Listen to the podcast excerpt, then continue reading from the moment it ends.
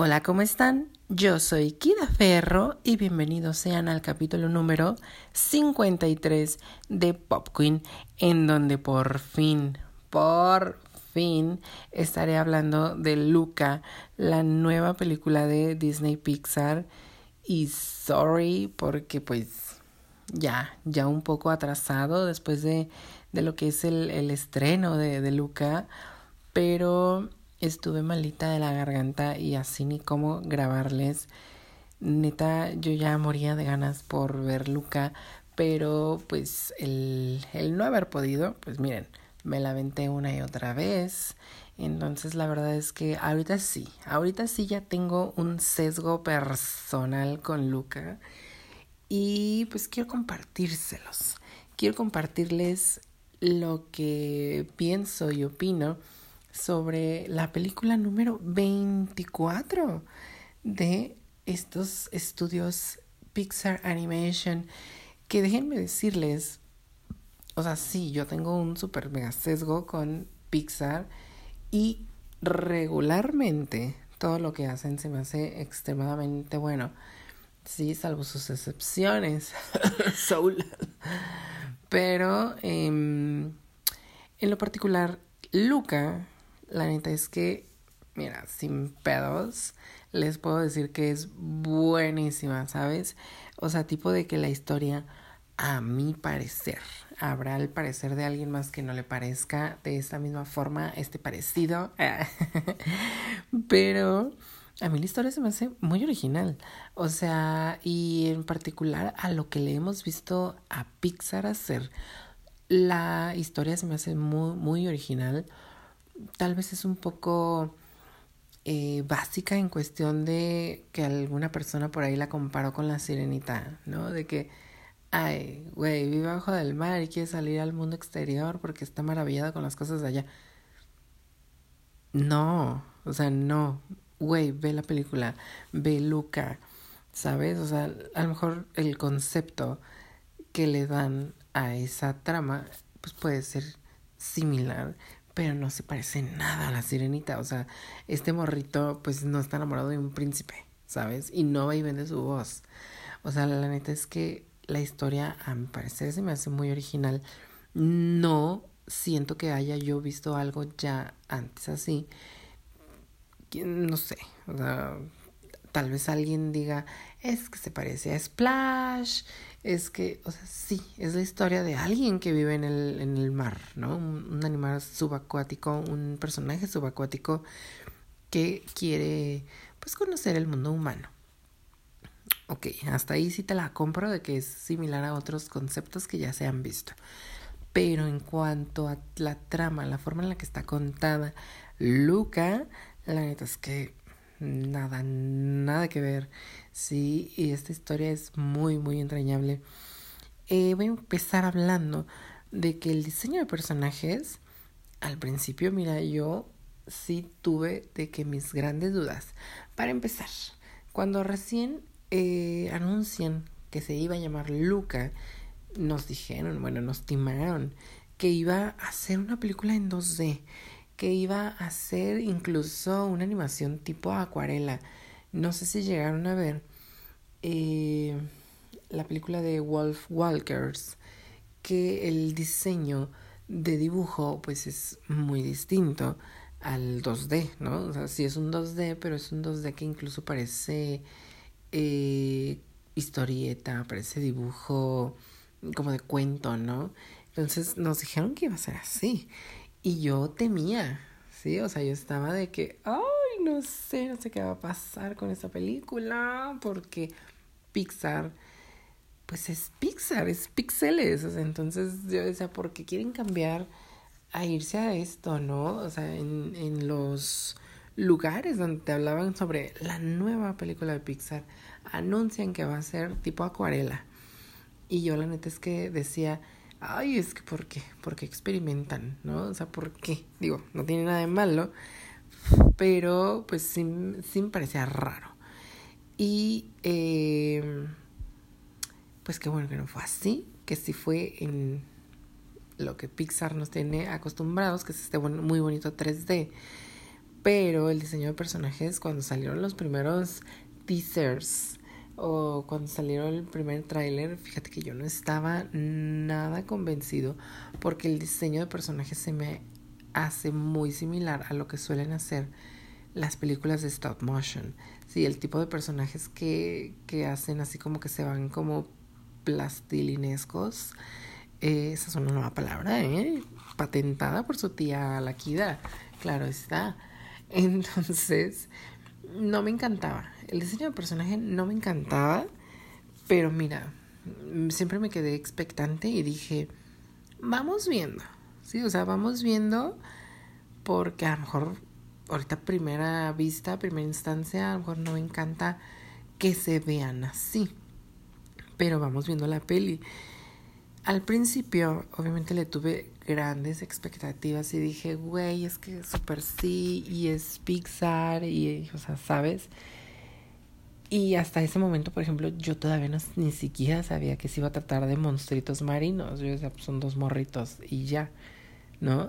y ya, ¿qué más? ¿Qué más puedo esperar?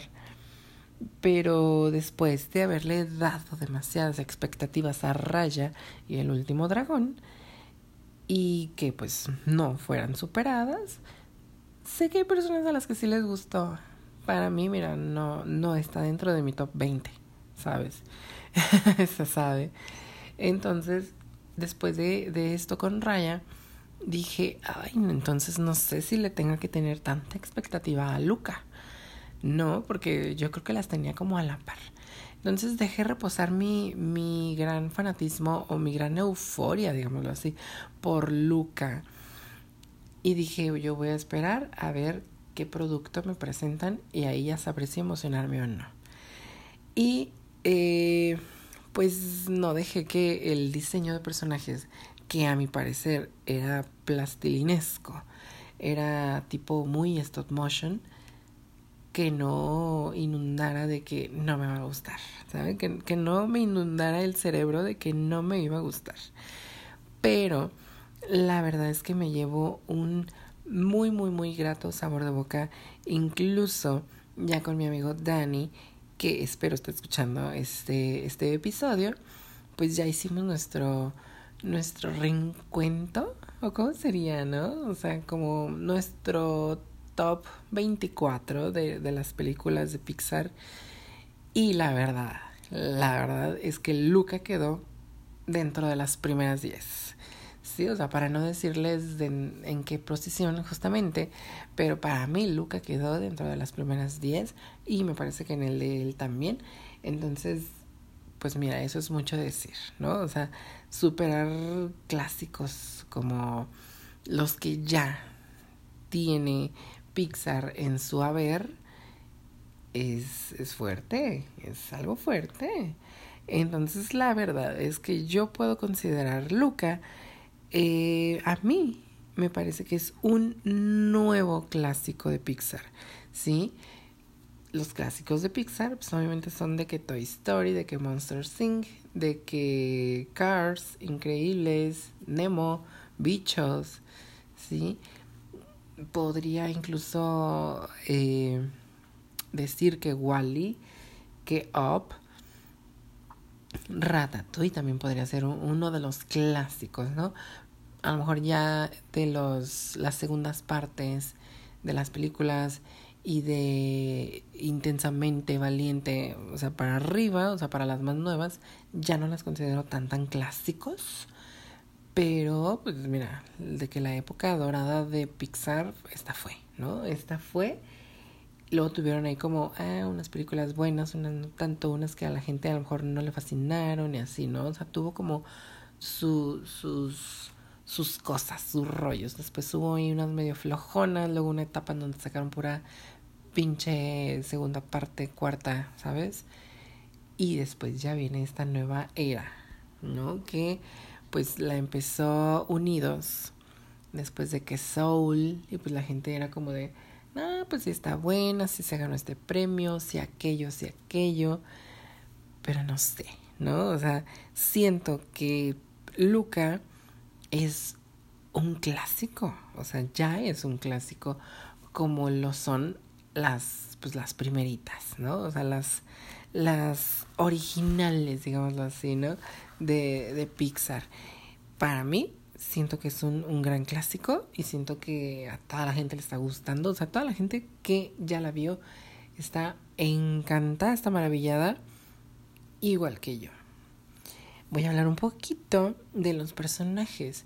Para empezar, Luca y Alberto, que son pues los dos niños principales, me parecen encantadores. ¿Sí? O sea, tanto en, en español, que ustedes saben que a mí me gusta ver las películas en mi idioma, ¿no? En español latino tanto en español como en inglés, mira, son encantadores los personajes, creo que hicieron muy buenas elecciones, va acorde el tipo de voz que usaron para con lo que estoy viendo, ¿no? Para la imagen de, del personajito, me encantó. Siento que va muy bien, siento que lo hicieron muy, eh, adecuado, digámoslo así los personajes, aparte el carisma que les dieron, yo al principio no sabía. O sea, cuando viendo los puros trailers, yo decía, ay, es que Lucas sí me va a caer bien, pero el otro niño no, ¿no? ¿Sabes? O sea, como que lo veía, te lo presentaban de una forma y nada que ver, ¿no? Entonces yo decía, como que el, otro niño, Alberto, no me iba a caer nada bien. Y todo lo contrario, o sea, los dos son encantadores. La verdad es que no tendría un favorito. Al momento, los dos principales me encantan. Eh, cada uno tiene su chispa. Siento que están muy bien desarrollados, desarrollados cada uno. Me encantó esa parte en que no son amiguitos de toda la vida o no son amiguitos ya desde que comienza la película. Se conocen dentro de la trama. Pues obviamente en la primera parte de la película se conocen y, y me parece un gran acierto, ¿no? Como de es una nueva amistad. Y eso me parece, mira, encantador. Después está Julia, la pestulia, ¿sí? me acuerdo que la primera vez que la vi, me, me dio demasiada risa que le dijeran a pestulia. O sea, fue como de, o sea, no mames, tu, tu chiste está buenísimo. Él no recuerdo el nombre del señor. Máximo o algo así, ¿no? Pero el papá de Julia. Incluso también ese señor te cae bien. Machiavelli, el, el gato. Güey, o sea, no tengo ningún pero para estos tres personajes que son secundarios, ¿sí? Son secundariones. No tengo ningún pero. Los, hasta el gato me cayó muy bien. El señor me cayó demasiado bien. La niña, que al principio yo decía, ay, la niña me va a caer mal. Se los juro que decía que la niña me iba a caer mal. Y no, la niña es, o sea, no es como, ay, el gran personaje, pero me cayó demasiado bien. Estuvo, su participación estuvo bien, me encantó. Ahorita les voy a hablar un poco de, de, de eso que me dio. Me dio vida a la chica, me dio vida a la chica. Y, por ejemplo, incluso los papás de, de Luca caen bien. O sea, la parte donde la señora se avienta, eh, pues, sus su cascarita, dijeran por ahí, de, de food. Y avienta a todos los chiquillos al agua y hace que todos los niños se mojen con tal de cachar si uno de ellos es Luca. Esa escena, mira, es una joya. O sea, yo estaba muerto de risa. Hasta la abuela. O sea, la abuela es una mamada. De que se duerme con los ojos abiertos. De que, ay, no, yo vengo aquí cada fin de semana. O sea, es, es una mamada esa señora. Y eso que tiene súper poquitas participaciones. El que sí fue, el que no me cayó bien, eh, pues fue el villano. Me parece que se llamaba Héctor o una cosa así. La verdad es que no me cae bien y no es un personaje que caiga bien. Entonces creo que cumple su papel de villano. O sea, digo, Pixar nunca nos ha dado o no está acostumbrado a darnos grandes villanos. Normalmente siempre la trama tiene altibajos, ¿no? O sea, casi nunca nos da un villano memorable. Entonces, esta vez que ponen este chico bully, que me, me parece que es buen villano por el hecho de que sí llega a castrarte, ¿no? O sea, cuando le golpean a Alberto, que es como de, no mames, morro. O sea, la neta es que sí, eres un gandalla. e, eres un morro ya de 16 años en una competencia de morritos, supongo que han de tener entre 10 y 12, ¿no? Eh, Luca se ve como de 10 y el otro niño se ve como de 12. Y se supone que este vato pues ya tiene 16, 17, o sea, ya hasta tiene bigote el perro. Entonces, si es como de, no mames, hijo de tu puta madre, porque golpeas a los morritos. Y aparte pues, es bien llevado y les quita su dinero y les hace bullying. O sea, es un morrito bullying cagazón. Y creo que eso es lo que lo hace buen villano. O sea, para lo que es la historia, es una historia sobre niños, creo que el bullying, el niño este desgraciado, pues cumple con su papel de villano bastante bien. Que me cae mal, o sea, me cae mal el morro. Eh, pero pues ahí está, ¿no? Digo, se ocupaba alguien que les hiciera un poco la vida pesada a estos chicos, entonces pues ahí está Héctor Di, una mamada así. Sus secuaces, la neta es que yo sí lo veía venir, que al final se iban a rebelar contra él. Eh, pero pues mira, los secuacitos estos pues no son memorables. Ahí están, ¿no? Creo que uno hasta repite el nombre con un personaje de Cars, Guido, ¿no? El, creo que era el flaquito. El gordito, la verdad, no me acuerdo. Creo que su única escena memorable es cuando le están echando aceite encima y él está feliz de la vida. Creo que es lo único. Pero se veía venir que se le iban a revelar, ¿no? Entonces, pues ahí están. Pues ahí están los personajes. Me parecen buenos dentro de lo que cabe, ¿no? Un tache total, un tache total para Disney y Pixar el no estrenarla en cines. O sea, porque tiene todo para reventar la taquilla. Yo creo que si la hubieran estrenado en cines, uta, o sea, hubiera sido lo más, ¿sabes? O sea, hubiera sido la película que la reventara totalmente. Podría incluso decir que le andaría pisando los talones a las últimas de Toy Story, ¿no? O sea, de que a nivel que la gente la empezaría a ver y diría, güey, es que está buenísima, está buenísima, está buenísima, y la gente va, ¿no? O sea, la gente va a ver el producto que le estás diciendo que está buenísimo. En cambio, pues que esté solamente disponible en Disney Plus, pues oh, supongo que a ellos les, les pudo haber funcionado con Soul y les funcionó y pues por eso se animaron a solo lanzarla en, en esta plataforma pero mucha gente no tiene el acceso a esta plataforma, por lo cual, pues medio los estás obligando, digámoslo así, a ver la pirata. Porque no les das el acceso en cines. O sea, ahí hay un conflicto obviamente de intereses, de, de dinero. Entonces decidieron apostar porque Cruella, al ser un live action, sí les iba a funcionar en el cine, que sí les funcionó, claro está y que Black Widow, ser pues, también parte de Disney, eh, ser un live action, ser superhéroe, ser Marvel, también les iba a funcionar en cines, pero Luca, siento que la menospreciaron un poco sin saberlo. Eh, ay, ¿sabes qué? Es animación, es para morritos, es Pixar. Mm, ponla solo en Disney Plus, ¿sabes? Cuando, o sea, simplemente la palabra Pixar para mí ya es calidad. Entonces no sé por qué deciden ignorarla. Siento que fue más por el hecho de que era animada. O sea, ahí es animación. Ponla en la plataforma y ya. Y ponla sin cargo extra, ¿no? Para que la vean.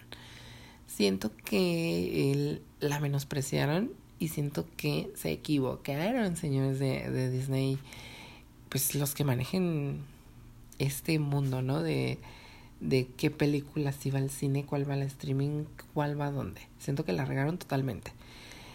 Entonces, bueno, mira, super tachesota. Esperemos que el hecho de solo estar en la plataforma, pues no la convierta en la película más streameada eh, de forma ilegal, ¿no? O sea, esperemos que la gente que la esté viendo y las que la quieren ver y los que la están viendo y los que la van a ver y luego todos esos, pues la vean legalmente, esperemos, ¿no? Y que le vaya increíble en cuanto a números se refiera. ¿Por qué? Porque se lo merece. La verdad es que esta película en general se me hace muy, muy memorable. Estoy seguro de que es una joya de Pixar que a la gente le va a encantar, a la gente le va a seguir fascinando, porque es, es muy, muy buena. O sea, la trama es demasiado buena. Estoy tratando de no spoilear casi nada, ¿sabes? Estoy tratando de no spoilear casi nada. Pero la verdad es que la historia está muy buena. O sea, dos. Bueno, em, Luca, que es el, principal. Un, un, chico que es un monstruo de mar, un chavito, le da curiosidad ir al mundo humano y se lanza para allá. La neta es que está muy buena. Está muy buena y porque la aventura que viven está muy buena, está muy original, está muy padre. Claro que sí. Me encanta. Me encanta porque aparte Pixar hizo algo que yo le aplaudo y de pie, claro que sí, que es darnos a, pues a todos los que somos espectadores una subtrama gay, ¿no? O LGBT dentro de Luca. Es una metáfora, o al menos así la vi, así la estamos viendo esta generación y quien la ha visto se da cuenta, ¿no? O sea, y si nosotros nos estamos dando cuenta, las nuevas generaciones que son uta, son súper vivos, ¿no? Son súper vivos de mente, son súper despiertos. Obviamente esta generación más chiquita también la va a entender perfectamente, ¿no? Que es el aceptarte como eres tú mismo, como tú naciste y luchar por ello, ¿no? Eh, obviamente esta subtrama de la cual les estoy hablando, pues es la metáfora de ser gay, ser lesbiana, ser incluso trans y decirles al mundo, ¿no? Decirle a tus padres, ¿saben que soy esto? Y que ellos digan, mm, te vamos a mandar al fondo del mar, chamaco, ¿sabes? aquí no, en mi casa no, y decir, ¿sabes qué? Yo soy así y no me voy a dejar y voy a eh, luchar por lo que quiero. Entonces me gusta esa metáfora que le dieron un mega aplauso. La verdad es que eh, después de el corto de Out, que es pues, totalmente LGBT, creí que a él la iban a dejar y que no iban a hacer como algo así y que lo hicieran ya con este largometraje de Luca, que aparte les digo que es una joya y que tenga esta pues esta metáfora como subtrama de pues aceptación me parece increíble, me parece increíble. Y aparte, pues hay como una tramita ahí también del primer amor, ¿no? Entonces es como de conocer al primer amor, deslumbrarte de, de, de, esta persona y seguirla, ¿no? O sea, seguirla, creer en lo que te dice. Es el primer amor. Todos nos hemos enamorado y espero que sí. Entonces, esta trama de, de deslumbrarte de la persona y de seguirla y de creerle fielmente, ¿no? Le creo, le creo, le creo. Me parece también muy mona me encanta que esté. Yo creo que es, es la magia que tiene esta película. Esa, esa metáfora, esa subtrama que, que nos cuenta. Entonces, enhorabuena. Y porque aparte, pues la metáfora, pues la mayoría de la persona que la está entendiendo, pues la está entendiendo pues con tintes de que es una metáfora LGBTTIQAPD. Enhorabuena por Pixar y por Disney que se animaron hacer algo así. Si usted, si usted no entendió esta subtrama, mire, no pasa nada. O sea, la gente gay no queremos ver todo gay. Es una subtrama que aplaudimos que esté ahí. Que, que sea una metáfora. O sea, no queríamos que Luca dijera, sí, güey, soy Jotito y estoy enamorado de, de Alberto. No, no, o sea, no requeríamos eso. Pero nos encanta la trama de, de que él diga, yo me acepto como soy, acéptenme ustedes, papás, ¿no? O sea, por ejemplo, a los papás. porque yo veo el mundo de esta manera y yo quiero vivirlo de esta manera. Entonces, a mí me encanta que tenga esa metáfora. Si usted no la entendió así, no pasa nada, no pasa nada. O sea, no queremos volver, no queremos teñir todo de colores. Pero se agradece. se agradece cuando suceda. Pero no pasa nada si usted dice, no, Luca no es LGBT. Está bien, no pasa nada. Y no lo es. ¿Sabes? Entiendo el punto. Pero si usted está de que, no, a Luca no me lo van a volver gay. Porque ustedes gays todo quieren volver gays. Mira, silencio, Bruno. ¿Sabes? No lo queremos hacer Qué bueno que está ahí la trama. Yo así la entendí. Mucha gente así la entendió. Si tú no, pues albricias. albricias para usted. Y pues nada. Esta película es memorable. Vayan a verla. Es espectacular. Está preciosa. Esta cosa ya va a durar media hora. Y no me gusta que duren tanto.